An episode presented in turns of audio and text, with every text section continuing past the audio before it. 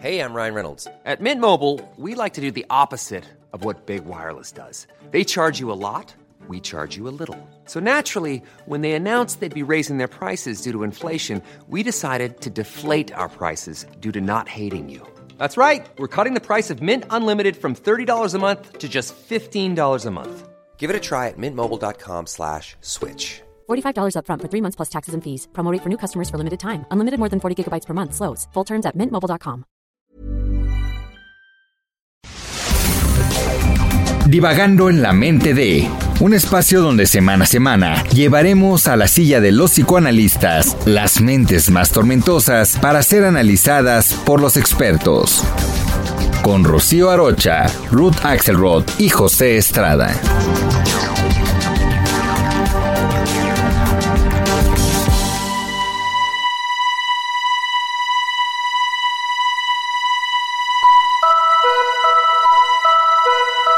¿Qué tal? Estamos como todos los martes en una nueva entrega de Divagando. Estoy con mis queridas amigas y colegas, las doctoras Rocío Arocha y Ruth Axelrod, y el día de hoy vamos a estar divagando en la mente de aquellos que padecen de un vacío existencial o de la soledad sentida desde un punto de vista negativo. Mi querida Ruth, ¿qué piensas al respecto? Bueno, me parece un gran tema porque creo que el vacío existencial aparece durante el periodo del ciclo de vida de todos nosotros y tiene una categoría de salud cuando es un cuestionamiento sobre las razones y las motivaciones de por qué hacemos las cosas, las decisiones que tomamos, las creencias que tenemos y nos ayudan a tener la respuesta a quién soy y para qué me toca estar transitando en este momento por la tierra de una forma organizada y le dan sentido a mi quehacer cotidiano. Es una pregunta que está dada a través de los diferentes momentos de las crisis del desarrollo, ¿no? En la adolescencia, en la madurez este, en, la tercera edad, momentos en donde uno se pregunta, ¿y de aquí para dónde? ¿no? Cada vez que cumplimos una decena de años, ahí estamos cuestionándonos si queremos hacer cumpleaños o no, porque, ay, qué horror, tengo que decidir qué había hecho y qué me toca seguir haciendo. Entonces hay una parte muy sana de los cuestionamientos existenciales y tú desde el inicio hablabas de la parte patológica de los cuestionamientos existenciales, que es ahí donde hay que cuestionar en qué momento podemos y necesitamos pedir ayuda porque alguna de las preguntas o no tiene respuesta o no está bien hecha o no está permitiendo el bienestar para la persona en ese momento.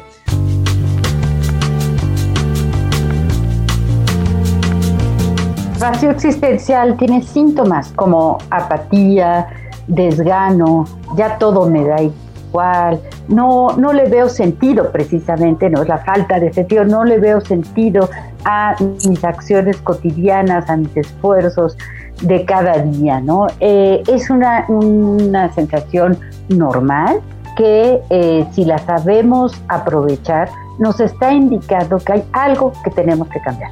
Nos está indicando que hay alguna eh, situación, alguna circunstancia, alguna actitud, algún hábito nuestro que es momento de cambiar. Por lo tanto, eh, puede ser muy, muy productivo. El problema es cuando, a pesar de que yo haga un cambio, a pesar de que reflexione, lo sigo sintiendo, ¿no? Si esto pasa muchos días, podemos decir meses incluso, en donde ya la apatía, eh, la desolación, la, tristeza me está invadiendo, sí es momento, momento justo para pedir ayuda. Sí, y es importante que resaltes esto, mi querida Rocío, porque a veces nos vamos acostumbrando nos vamos acostumbrando a que las cosas que hacemos nos desagradan, hacemos las cosas simple y sencillamente porque creemos que tenemos que hacerlas y poco a poco entonces empieza a sabernos un poco más desabrido cada día. Ahora, el tema es que el vacío existencial habría que entenderlo desde una postura meramente humana, ¿no? Porque, vamos, eh, los demás seres de la naturaleza eh, tienen un ciclo vital y la lucha de, de esta vida para ellos es simple y sencillamente perpetuarse, reproducirse, tratar de sostenerse en su día a día. Y en el ser humano esto sí cambia, porque nosotros tenemos eh, la capacidad de crear nuevos significados, nuevos sentidos, y por tanto vamos a encontrarle un sentido muy particular a todas las cosas de nuestra existencia, a las experiencias, a la convivencia con las personas, a nuestros sueños, a nuestras fantasías, y entonces nosotros le vamos dando un sentido a este mundo.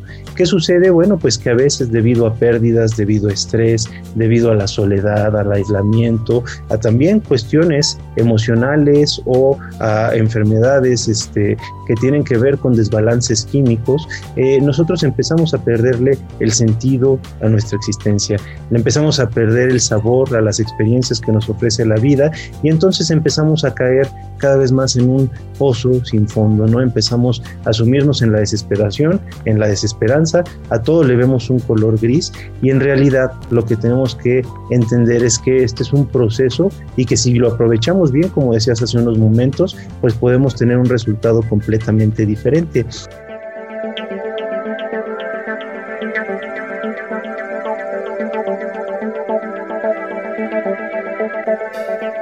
Hay una frase de este famoso escritor francés Albert Camus que dice, el otoño es una segunda primavera donde cada hoja es una flor. Entonces, a pesar de que el lugar se vea, eh, el panorama se vea oscuro, se vea triste, nosotros podemos encontrar en cada una de las cosas que nos rodean algo que nos sostenga. Por eso es bien importante cuidarnos, siempre tener actividades que nos gusten, buscar hacer aquello que nosotros eh, encontramos atractivo y que nos da un sentido en nuestro día a día, buscar a nuestras amistades, a nuestros familiares y siempre estar al pendiente de estos cambios que vamos enfrentando día a día. Mi querida Ruth, bueno, ya para ir terminando eh, esta cápsula de divagando en la mente de la existencia, el existencialismo y la soledad, quería retomar a, nuestros eh, grandes filósofos existencialistas como Nietzsche, como Heidegger, como Kierkegaard, que tenían como un punto central pensando que la existencia es anterior a la esencia, que por lo tanto la esencia tiene que ser buscada por cada uno de nosotros. No está dada, no está puesta, es una búsqueda que cada grupo, que cada sociedad, que cada persona, que cada familia tiene derecho a encontrar.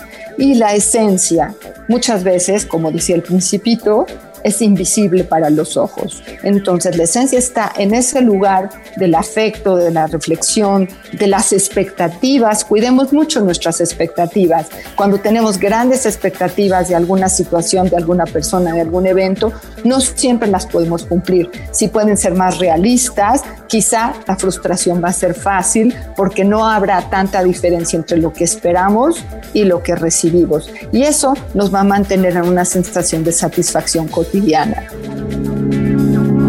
Terminamos diciendo que el sentido no nos va a ser dado. Nadie va a llegar con el regalo de decirnos, mira, este es el sentido de tu día, este es el sentido de tu actividad, este es el sentido de tu vida nosotros tenemos que buscarlo, tenemos que descubrirlo y para hacerlo eh, eh, surge este valor que es el valor de la actitud, ¿no? De decidir poner la mejor actitud que yo pueda, pues día con día. Y en una de esas me tropiezo con el sentido de mi vida. Ha sido un placer saludarlos y esperamos escucharnos nuevamente en una entrega nueva de Divagando como todos los martes.